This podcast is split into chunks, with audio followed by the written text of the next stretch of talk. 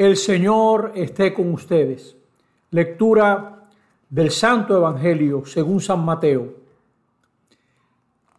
Aquel día salió Jesús de casa y se sentó junto al lago, y acudió a él tanta gente que tuvo que subirse a una barca, se sentó, y la gente se quedó de pie a la orilla, y les habló mucho rato en parábolas.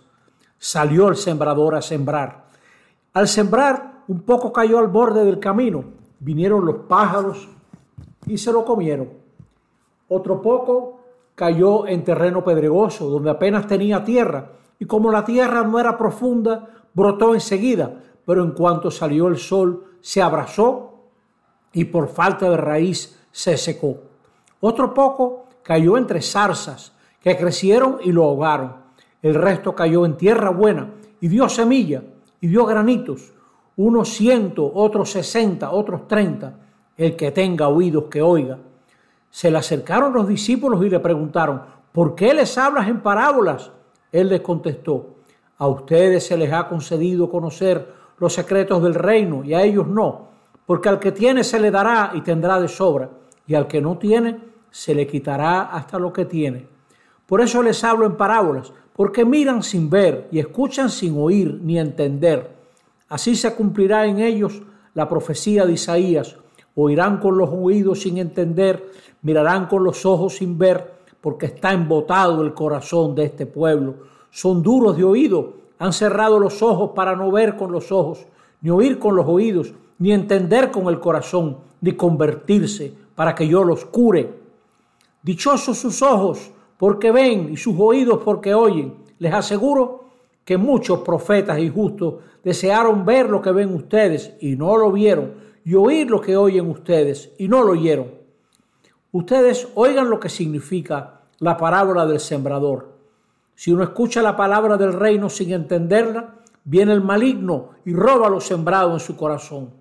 Eso significa lo sembrado al borde del camino. Lo sembrado en terreno pedregoso significa el que le escucha y la acepta enseguida con alegría, pero no tiene raíces, es inconstante y en cuanto viene la dificultad o la persecución por la palabra, sucumbe. Lo sembrado entre zarzas significa el que escucha la palabra, pero los afanes de la vida y la seducción de las riquezas la ahogan y se queda estéril. Lo sembrado en tierra buena significa el que escucha la palabra y la entiende. Ese dará fruto y producirá ciento o sesenta o treinta por uno. Palabra del Señor. Estamos en este domingo decimoquinto del tiempo ordinario en el ciclo A. Siempre lean la primera lectura y allí van a encontrar que la palabra que sale de la boca de Dios es como la lluvia y no regresará, no regresará a donde está el Señor vacía. No importa lo seca que esté tu vida, el Señor se te acerca, Él va a llover sobre tu tierra seca. Déjate interpelar por la palabra que escucha.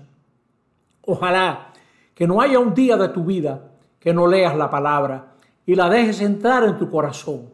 Ojalá que siempre saques un momento en la semana para escuchar junto a otros en tu parroquia preferiblemente la palabra de Dios. Porque esa palabra desencadena procesos. Dime tú si la lluvia cambia las montañas de nuestro país, cómo se ponen de verde, qué no será la palabra de Dios en nuestros corazones. Dice el Salmo que el verde de las espigas aclama y canta al Señor.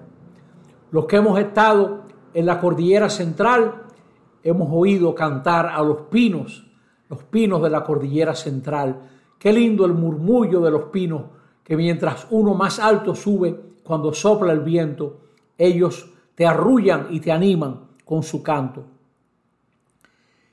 El Evangelio exige la apertura del corazón. Jesús nos sigue enseñando a través de su Evangelio. Toma en serio el Evangelio, la buena noticia de Jesús. Esta parábola del sembrador es una parábola para infundir esperanza. El sembrador no puede ser mejor y la semilla no puede ser mejor tampoco. Por eso, ante este sembrador y ante esta semilla hay que abrir el corazón. No cerremos nuestra vida a lo que Dios nos quiere decir. Si tú tienes hijos, cultiva la vida de tus hijos. Dale tiempo, acompáñalos. Es duro educar, es duro acompañar a los que están creciendo, pero estás cultivando y vendrá una buena cosecha. Fíjate cómo en la parábola se habla varias veces de un suelo endurecido, los caminos, los afanes de la vida. Somos de las generaciones más ocupadas y más aturdidas. Hay que, hay que reflexionar y hay que ver qué vuelta le damos a las cosas. Poco a poco, trata de, de poner orden a través de prioridades en tu vida. No se le puede dar tiempo a todo. Uno tiene que escoger para poder vivir. Las grandes enfermedades matan porque no escogen.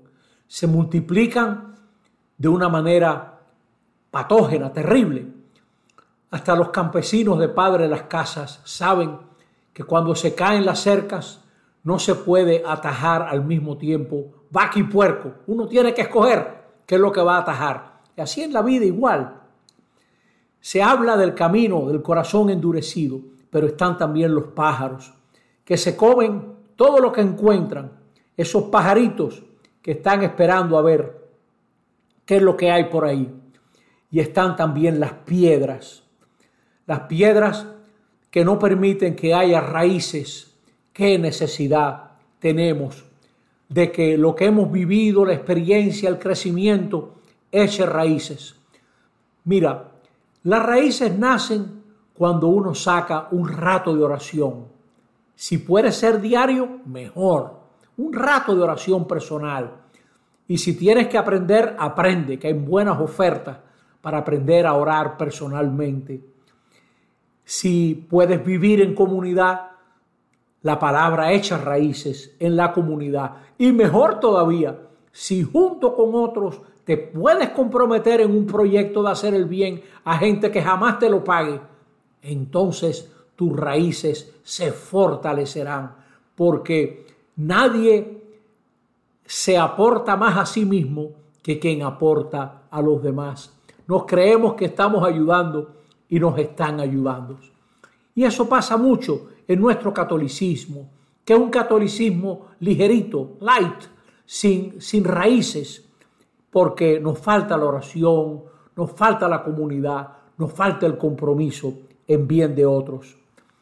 Fíjate qué esperanza tan grande la de este sembrador, que cree tanto en su semilla que la lanza gozoso sobre caminos y espinos y rocas, y por ahí va la semilla. Mira a ver si en alguna cuneta de tu vida no hay una semillita del reino le da un carácter especial a la reflexión sobre las riquezas. Oiga bien, hay gente que tiene riquezas adquiridas honestamente. Nuestro país necesita capital, sí señor. Necesitamos inversiones nuestras y gente que tenga muchos cuartos y los ponga a rendir. Pero no seamos ingenuos. Los cuartos le dirigen la vida a la gente. Los cuartos se van enseñoreando de las prioridades. Y ahí es que está el problema. No en tener riqueza, sino en la consecuencia que la, las riquezas tienen mano y tienen corazón y dirigen mucho las vidas de las personas. Por eso vamos a discernir, vamos a ver. Ahora, al final de esta prédica, quiero citar una frase de un señor Rufo González que escribiendo en España oraba, Señor Jesús, haznos tierra buena, porosa, húmeda, cálida, que nuestros ojos miren y vean, que nuestros oídos escuchen y entiendan con el corazón, que demos fruto del reino ciento o sesenta o treinta por uno. El buen sembrador nos bendiga. Ya salió, ya salió el sembrador a sembrar.